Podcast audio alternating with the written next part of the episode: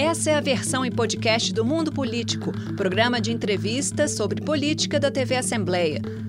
Olá! Hoje no Mundo Político, a eleição parlamentar e as pistas do Congresso que vem por aí. Os quatro maiores partidos que compõem o Centrão, Republicanos, PL, PP e União Brasil, lideram em número de candidaturas para a Câmara. Somados, são mais de 2 mil postulantes contra menos de 1.300 candidatos de PT, PDT, PSB juntos. Quem faz uma leitura sobre esse cenário e a importância da eleição parlamentar para a governabilidade do próximo presidente da República é o economista e professor Bruno Caraza, analista político do jornal Valor Econômico. Bruno, muito obrigada por atender o Mundo Político, a TV Assembleia. Olá, Vivian. Prazer estar aqui de novo conversando com vocês. Caraza, em linhas gerais, qual é o cenário da disputa não é, para entender o possível Congresso que vem aí em 2023? Vamos começar por linhas gerais para a gente poder ir para os detalhes. Ah, ótimo.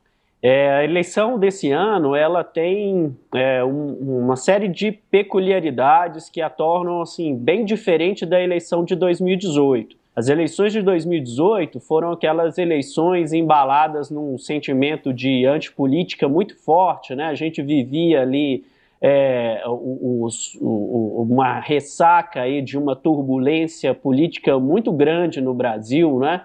envolvendo Lava Jato, impeachment de Dilma, é, a própria ascensão do Bolsonaro, né, com um discurso é, é, fora do establishment político tradicional, né? Então, aquelas eleições foram umas eleições que sacudiram, de uma certa forma, bastante a, a composição do Congresso Nacional nessa legislatura que está acabando agora. É, basta lembrar que figuras é, coroadas aí da política brasileira por décadas, né, não conseguiram se eleger nas, nas eleições passadas. Né? Eu, costumo citar o caso, por exemplo, do Romero Jucá, né, que era um uhum. senador muito poderoso, é, não conseguiu se eleger, é, se reeleger senador por, por Roraima, é, por um é, perdendo para um candidato praticamente desconhecido do, do público geral. Né? Então, aquela eleição de 2018 foi muito diferente nesse sentido, é, só que todas essas forças que abalaram a, a, política brasileira naquela época, de uma certa forma, elas é, é, arrefeceram nesses últimos quatro anos. Né? A gente teve o fim da Lava Jato, é, Bolsonaro deixou de ser essa novidade na política brasileira, é, a própria é, é, é, ressurgimento né, do, do PT com a candidatura do Lula, e uma série de outros mecanismos que a política tradicional acabou aí reforçando é, nos últimos tempos, né, uhum. né, com é, fundo eleitoral. Com... Então, tudo isso faz com que essa eleição seja uma eleição é, mais próxima dos moldes antigos, em que as chances de reeleição dos parlamentares atuais sejam mais altas do que foram em 2018. Uhum o número de candidatos a uma vaga na Câmara cresceu quase 20%. Não é? é? Em que medida esse crescimento está relacionado ao fundo eleitoral que você menciona, né? É, esse fundo que chega a quase 5 bi. Pois é, é, a gente teve algumas mudanças na legislação nos últimos tempos que criaram um incentivo para que os partidos lançassem mais candidaturas nesse ano.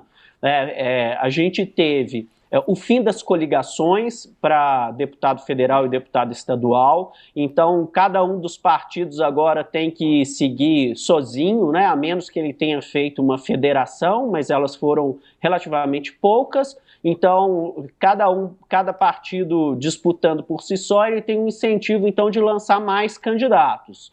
É, e por que, que ele lança mais candidatos? Porque com mais candidatos, a, a aumenta a chance dele é, aumentar o seu total de votos.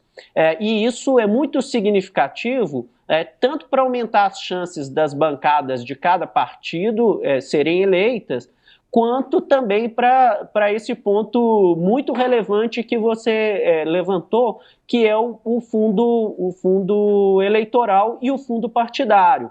Né? Uhum. Tanto no fundo eleitoral quanto no fundo partidário e também no, na distribuição do horário é, eleitoral é, gratuito, quanto mais os partidos, é, é quantos mais votos os partidos ganharem, principalmente para deputado federal, maior a fatia que eles vão ter nesses benefícios, nessas benesses nos quatro anos aí que virão. E a gente está falando de valores que são astronômicos. Né? Só o fundo eleitoral está distribuindo 5 bilhões eh, nesse ano, nessas eleições. Agora, em 2018, tinha uma projeção de que nós teríamos um Congresso mais conservador. Agora, essa projeção, e isso se confirmou, é, foi mais conservador que 2014. Agora há a projeção de que ele será ainda mais conservador uh, em 2023, né? Quem, os, uh, os 513 que vão assumir em 2023. O que leva a essa conclusão? Pois é, acho que tem várias forças aí atuando que parecem indicar nesse cenário. Né? É, a, a, primeira força é, é, vem é, justamente dessas benesses do sistema político. Como os partidos têm à sua disposição aí um volume muito grande, aí bilionário de recursos do fundo partidário e do fundo eleitoral, e normalmente eles distribuem esses recursos não para candidatos novatos, mas sim para é, políticos que já exercem o poder, a gente espera é, que é, a taxa de reeleição dos atuais deputados seja mais alto, é, seja mais alta nessa próxima legislatura. É, tanto você, é assim. Só, só um instantinho, e... Caraza. Você está mencionando a, é, a distribuição interna no partido, do, do, do fundo, do fundo eleitoral e do fundo partidário, não é? Para as campanhas, que é uma, uma decisão da direção do partido, dos, de cada partido. Exatamente é, o, o, o, Tribunal Superior Eleitoral distribui uma quantia de recursos para cada partido. E dentro de cada partido, o partido tem uma série, a direção de cada partido tem uma certa liberdade é, lógico que tem uma cota de recursos para candidaturas femininas e de negros e pardos, mas fora isso, eles têm total liberdade para distribuir esse, esses recursos para quaisquer candidatos que eles é, preferirem. E eles tendem a privilegiar quem já exerce o poder. Então, isso é uma força é, que faz com que quem já tem um cargo hoje largue na frente, é porque ele vai ter é, acesso a 500 mil, 1 milhão, alguns, é, alguns é, deputados federais é, vão ter acesso a 2 milhões de reais de fundo é, partidário e fundo eleitoral para disputar essas eleições. Isso dá uma imensa vantagem para esses políticos que já exercem cargos é, continuarem, né, largarem na frente e uhum. conseguirem ser reeleitos. Então, é, é, essa é uma das forças que sinaliza se a gente já tem um Congresso conservador agora. E se eles largam na frente, tendo acesso a essas benesses do fundo partidário, do fundo eleitoral, é, por si só aumentam as chances de a gente continuar a ter um Congresso é, conservador é, na próxima legislatura. Mas essa é só uma das forças nesse sentido. Ah, existem outros componentes aí que também é, apontam para esse sentido, e um deles é o orçamento secreto. Uhum. É... Pois é, o orçamento secreto, que aí é quem é amigo do rei, não é isso? São os deputados que estão alinhados com o governo Bolsonaro. Exatamente. O que, que, que aconteceu? São, que vão buscar também a reeleição. São os mesmos que vão buscar a reeleição. Exato. O que, que aconteceu é, nos últimos quatro anos? O Congresso criou essa figura né, das emendas de relator é, que, que, que, que é, reservam um naco é, bastante é, gordo do orçamento, né, coisa de é, 16 bilhões de reais só nesse ano, é, que é, são distribuídos é, segundo a, a decisão da cúpula, tanto da Câmara quanto do Senado. A maior parcela fica na, na Câmara, porque são 513 deputados frente aos 81 senadores.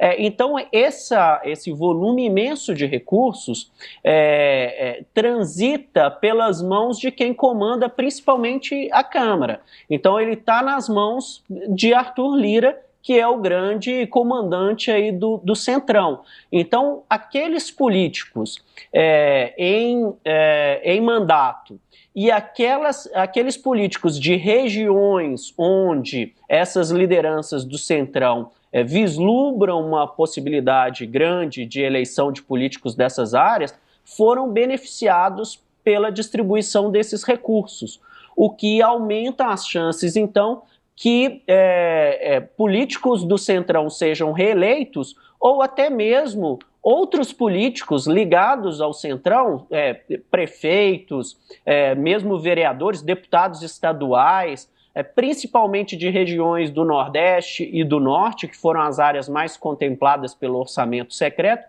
é, tenham também maior chance de, de conseguir uma vaga na Câmara dos Deputados. Então, o orçamento secreto reforça uma tendência é, da bancada do Centrão crescer na próxima legislatura. Quer dizer que isso vai, deve é, respingar sobre as assembleias legislativas. Sim, e a gente observou esse movimento é, nas migrações de políticos durante a janela partidária né, que foi aquele período ali entre o final de março e o final é, de abril, em que a legislação permite um troca-troca de partidos é, para os atuais detentores de cargo. E o que, que a gente observou? Tanto lá no Congresso Nacional quanto nas assembleias é, legislativas da maior parte dos estados brasileiros, é, esses partidos do Centrão que apoiam hoje o presidente Bolsonaro, né, principalmente é, PP, é, PL, republicanos, foram os três partidos que mais cresceram as suas bancadas, tanto em nível federal quanto no nível dos estados. Isso já significa uma reacomodação de forças que já aconteceu vislumbrando a eleição desse ano. Uhum. Agora, é, e a bancada, é, nesse contexto que nós estamos conversando, não é, de favorecimento de circunstâncias e estratégias que favorecem o Centrão, esses partidos, União Brasil também, dentro da Câmara, está dentro desse grupo de partidos. É, é, como é que fica a bancada evangélica? Ela tem mais chances, não é? já que a bancada evangélica está muito integrando esses partidos. Nós podemos esperar, digamos, é, ao falar de conservadorismo, de aprofundamento do conservadorismo, é que isso é, é, é contém aí a, a, o crescimento da bancada evangélica? Olha, olha só, é, Vivian, como que, que, que, funciona o sistema político brasileiro. Né? É, Para você ser eleito deputado federal, você é, é, faz uma campanha numa região muito grande, né, que são os estados, né, e você tem uma quantidade muito grande de candidatos e de partidos. E a maior parte desses partidos não quer dizer quase nada para o eleitor.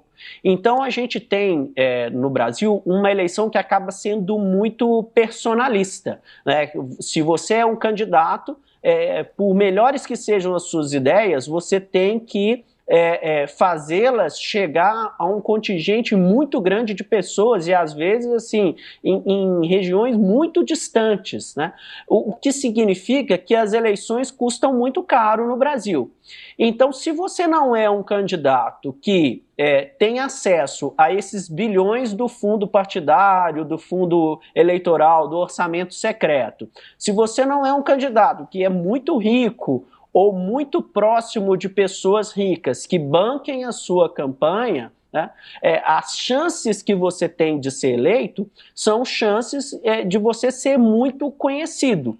E, e, e é nesse sentido é, que é, é, políticos ligados a esses nichos, né, esses segmentos bem específicos da, da sociedade, eles, é, eles têm uma certa vantagem. Então, lideranças religiosas, por exemplo, ou como é o caso também de lideranças é, militares, né, da, das Forças Armadas, das Forças Policiais, é, é, esse, é, é, esses políticos né, que têm um público aí muito cativo, né, um público que é fiel, né, que vota é, é, segundo as, essas afinidades, acabam tendo vantagem e tendo maior chances de serem eleitos.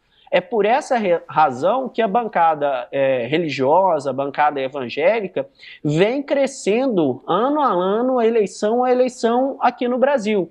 É, e é, para esse ano é, acontece a mesma coisa. A, a, a, quantidade de candidatos que se apresentam como pastores, como apóstolos, como missionários, como bispos, é, cresceu muito também é, nas eleições nesse ano, o que sugere que essa bancada evangélica é, que, que tem uma inclinação mais à direita, né? tanto é que esses candidatos, em sua maior parte, também são candidatos filiados a partidos é, de centro-direita e de direita, é, acabam também é, tendo chances de eleger uma bancada ainda mais expressiva é, nesse ano. Salvo engano, segundo o TSE, são mais de 900 candidatos que têm no nome uma referência qualquer à religião. Então, um título é irmã, bispo, padre, né, pastor, uh, são referências, 900, 900 e mais de 900 candidatos. Pois e, é, é um contingente muito grande. É, tem, e agora, tem um, um aspecto interessante que, que, que, vai um pouquinho além, ou, ou, ou, de alguma forma corrobora com, com o que nós estamos dizendo, aí eu quero saber de você. Tem dezenas de ex-governadores e ex-senadores buscando vaga no Congresso. É, como você mencionou, Romero Jucá, Eunício de Oliveira, Garibaldi Alves Filho, Rosiana Sarney, esses que são nomes, grandes nomes da política do MDB, não é? é outros nomes, Roberto Requião, que era do MDB e foi para o PT, Fernando Pimentel, do PT, Beto Richa, do PSDB, Magno Malta, do PL, isso aqui, Eduardo Cunha, do União Brasil. Eduardo Cunha, que, é, salvo engano, ainda não tenho certeza, mas estava, se não está, estava de tornozeleira até outro dia.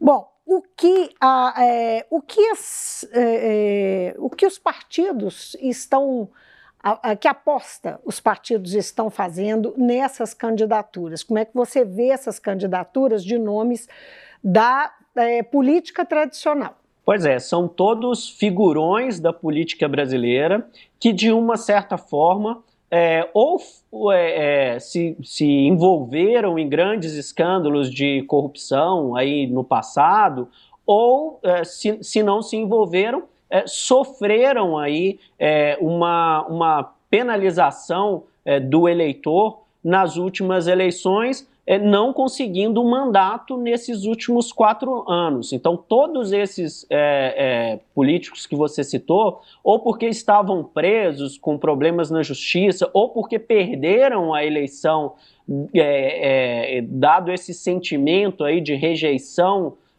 contra a velha política que a gente viu é, em 2018, todos eles ensaiam aí um retorno para Brasília nas eleições desse ano. É, são nomes é, conhecidos, né, que exerceram cargos é, de governador, de senador, de deputado federal, né, que, que estiveram nos holofotes do noticiário por muito tempo. É, ainda exercem uma influência política nos seus partidos ainda muito grande, então certamente eles também ficarão com nacos é, relevantes aí do, do, dos, dos recursos públicos sendo distribuídos nessa eleição. Então eles ensaiam é, uma volta apostando nesse sentimento de que é, é já passou, é, a Lava Jato é, não deu em nada e os processos foram arquivados. Então, é, essas forças é, importantes da política tentam aí voltar aí aos holofotes e, e, e, isso coloca um tempero também adicional nessa eleição é, desse ano, que promete ser é, bastante é, atípica é, nesse, nesse sentido, né, de é, velhos nomes é, tentando um retorno, mesmo que sejam para nível mais baixo, né, às vezes é, uhum. pegar o, o, Pimentel mesmo aqui de Minas, né, foi governador de Minas, né, e, e tenta agora deputado federal, mesmo que você abaixe um pouco a sua ambição, é, a perspectiva de todos eles é voltar ao poder, é. voltar a dar as cartas na política brasileira. É, uma disputa para o governo do Estado, ou mesmo para o Senado, são milhões de votos. Né? Uma disputa uh, para a Câmara dos Deputados, uh, em geral, com 150 mil votos, 200 mil votos, a depender do partido, uh, o candidato está eleito. Não é? Foi a estratégia é. do, do Aécio Neves em 2018. Ele sobreviveu é, rebaixando essa perspectiva dele, de senador para deputado federal, conseguiu é, ser eleito e sobreviveu aí essa, essa limpa aí que foi feita na eleição de 2018. Agora, é uma, uma questão que, é, quer dizer, na verdade, aí é para é, se fazer uma projeção, é, com, com esses, é, com esses é, possíveis, a, a, possível eleição, considerando a possível eleição desses nomes, é, que são nomes conhecidos e da, da, política tradicional e que estariam sendo, digamos, reabilitados, é, que, que tipo de projeção, que nível de projeção na sua opinião, eles teriam dentro do Congresso, dentro, especialmente dentro da Câmara dos Deputados? A gente sabe que quando um deputado influente ou que se torna influente na casa, é, é, se, é, alguém se elege e se torna influente na casa, ele se torna um deputado que, é, é, enfim, está é, dominando, liderando articulações dentro da, da casa, está liderando alguma comissão importante que, que você acha que pode acontecer com esses personagens que são, naturalmente, conhecem mais, têm mais informação e capacidade de alcançar esse tipo de liderança? Pois é, esse ponto é muito importante, muito bem destacado por você, é, Vivian. O que, que a gente observou nos últimos quatro anos? Né? Naquela eleição de 2018, é, houve uma, uma entrada no Congresso Nacional é, de um contingente bastante significativo é, de políticos de primeira viagem, né, que entraram aí na, na onda da renovação, principalmente pegaram carona na onda é, do, do, do, do, Bolsonaro e chegaram ao Congresso sem é, nenhuma experiência política. Né?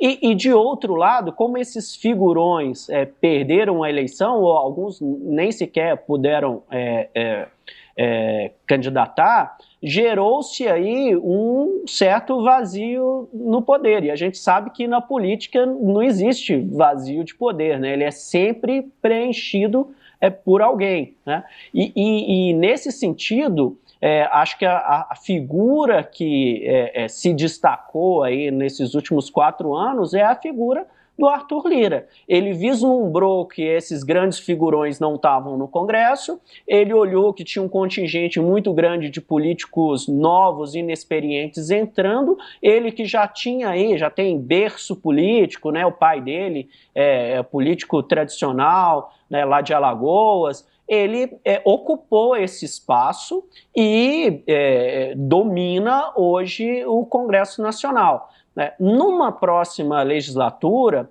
é, diante dessa perspectiva de retorno desses figurões, é, a briga pelo poder é, vai ser maior, porque é, caso esses nomes que você citou e outros né, importantes é, sejam eleitos. É, são muitos, são, não são só esses. São né? políticos que não querem, não, não, não vão admitir ser do baixo clero, né? Eles vão ah. querer das cartas. Então, a disputa pelo poder é, pela cúpula do Congresso, né, como você falou, é, pela, pela presidência das comissões, né, pela mesa diretora, vai ser bastante acirrada, vai ser briga de, de cachorro grande, é, e o próximo presidente da República, seja ele quem for, vai também ter que é, compor com essa nova configuração de forças dentro do Congresso. Falando do PT espe especificamente, apostou em nomes, o PT fez isso muito né, nessa, é, nesse registro de candidatura. São vários nomes bastante experientes, eu citei um deles só, dois deles só, que é, é o Requião e o Fernando Pimentel. O que, que, você acha? Foi estratégia ou falta de renovação? Nós sabemos que o PT tem esse problema, que não é de hoje, não é? Eu já conversei com petistas históricos uh, que, que, que confirmaram esse problema de renovação, que é uma discussão interna que vem para mais de década dentro do partido.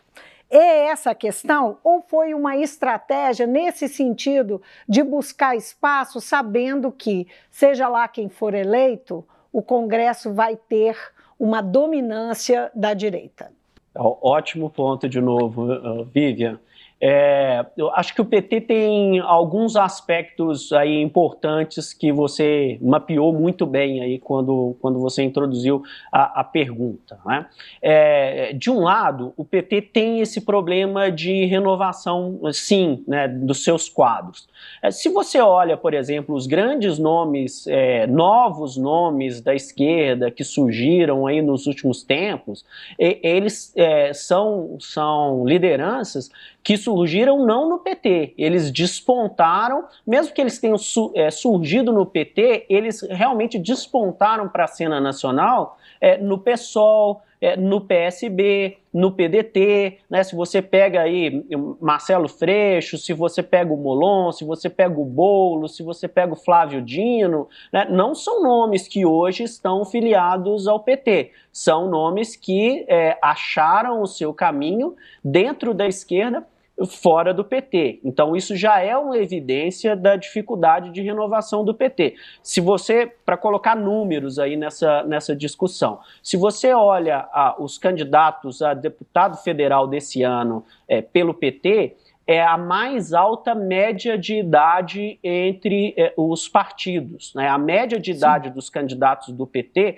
é 53 anos. Se você pega o PSOL, que é outro importante é, partido da esquerda, é 44 anos. Né? Então, outra evidência de que, olha, a juventude da esquerda ela está se sentindo mais à vontade de seguir uma carreira política é, pelo PSOL ou pelo PSB, por exemplo, do que é, pelo PT. Então, há essa dificuldade é, clássica, histórica, né, como você apontou é, dentro do PT.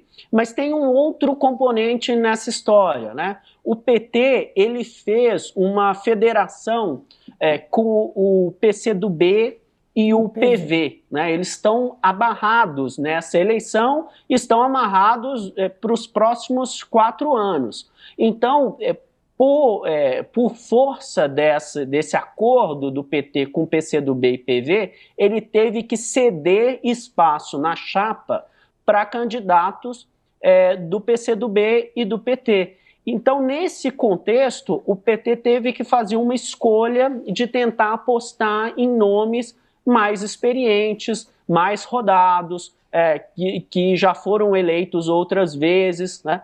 Tanto é que aí um, um, aspecto positivo, né? Uhum. O, o, PT é, o, é o, o, partido que tem o maior percentual de candidatos nesse ano que já venceram duas ou mais eleições. Então é um sinal de que ele está apostando aí em quem é, já deu certo no passado, porque ele teve que abrir mão né, na sua chapa para candidatos do PCdoB e do PV. E agora, para a gente amarrar nossa conversa, o mais importante disso tudo, o que esperar da relação do executivo com o legislativo, considerando dois cenários.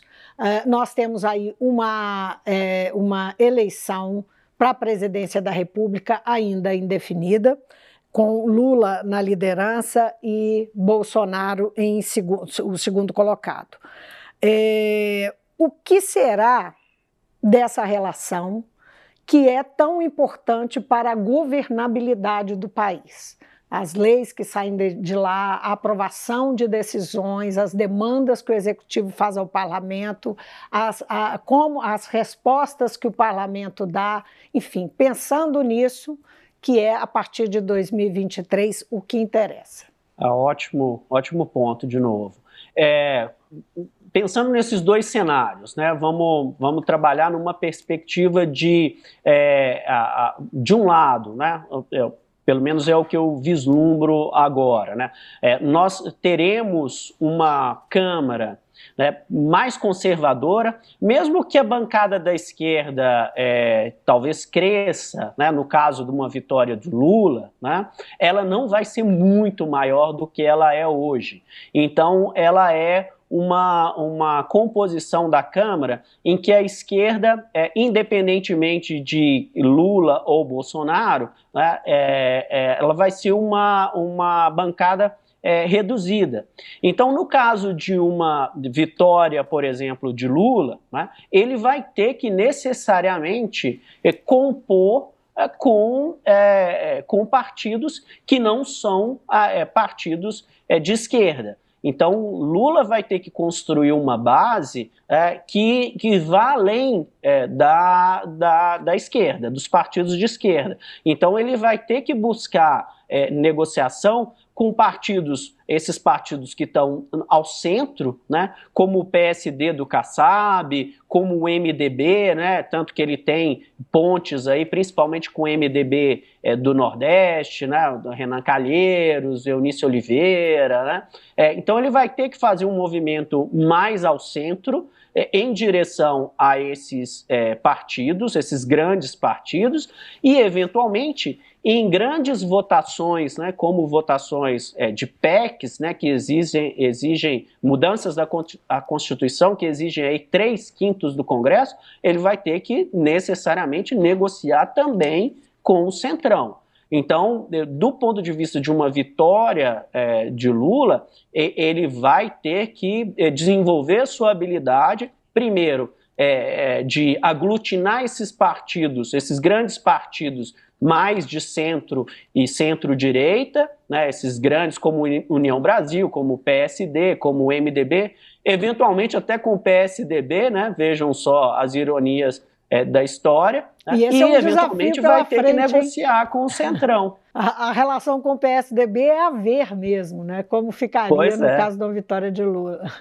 Exato.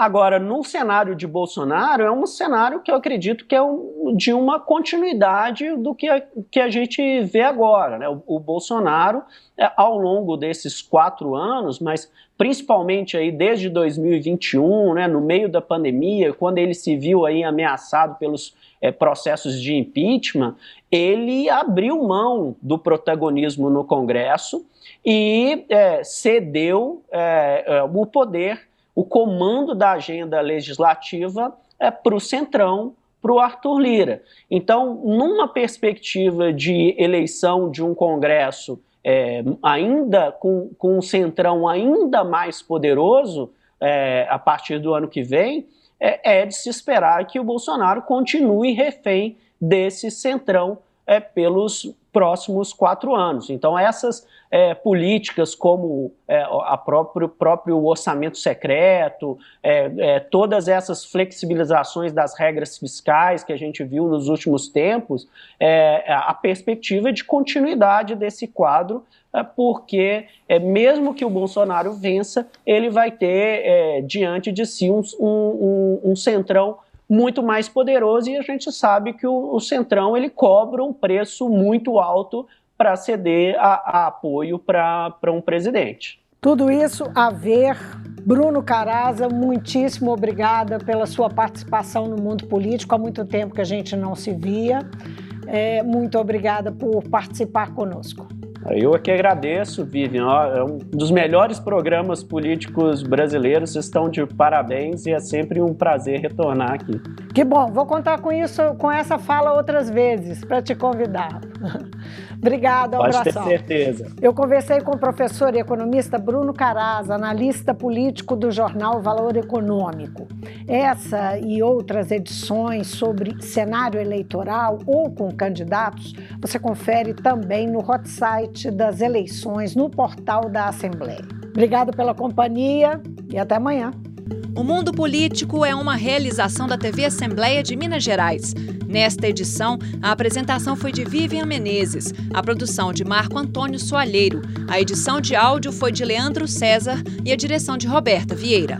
Acompanhe a cobertura especial da TV Assembleia de Minas sobre as eleições. Confira as notícias sobre as movimentações das campanhas, análises sobre os cenários eleitorais e outros assuntos que mobilizam os eleitores.